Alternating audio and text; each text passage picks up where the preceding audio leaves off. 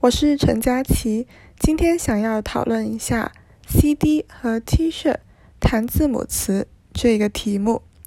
香港曾经是英国的殖民地，在被殖民时期，英语这个语言开始广泛进入到香港，例如学习和社会当中，而很多英文缩写的词语也开始进入到普通话中来了。开始出现一些混血儿词语，例如今天我想要重点介绍的 CD 和 T 恤这两个词语。CD 的英文是 Compact Disc，它的普通话是激光唱盘；而 T 恤的英语就是 T-shirt，它的普通话是针织衫。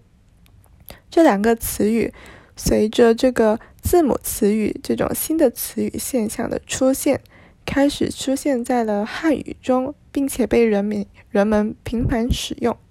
特别是在购物的时候，人们想要购买 T 恤和 CD 这些商品的时候，会直接使用这些字母词语，而不会使用正统的普通话。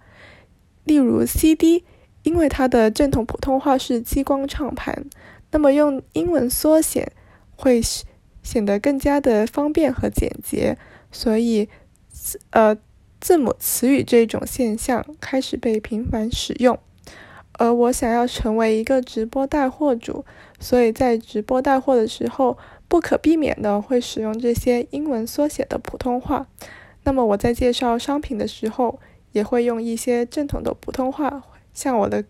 客户去介绍他们本身本身的普通话意思，去减少误会和加深呃顾客们对普通话的了解。那么以上就是我对这些呃字字母词语的介绍，并且希望人们可以更对字母词语这种新的词语现象有更多的了解。嗯，那么我以上的讨论是有参考《星岛日报》普通话速递编号四十九的 B 超和 CT 谈字母词这一篇文章的，谢谢。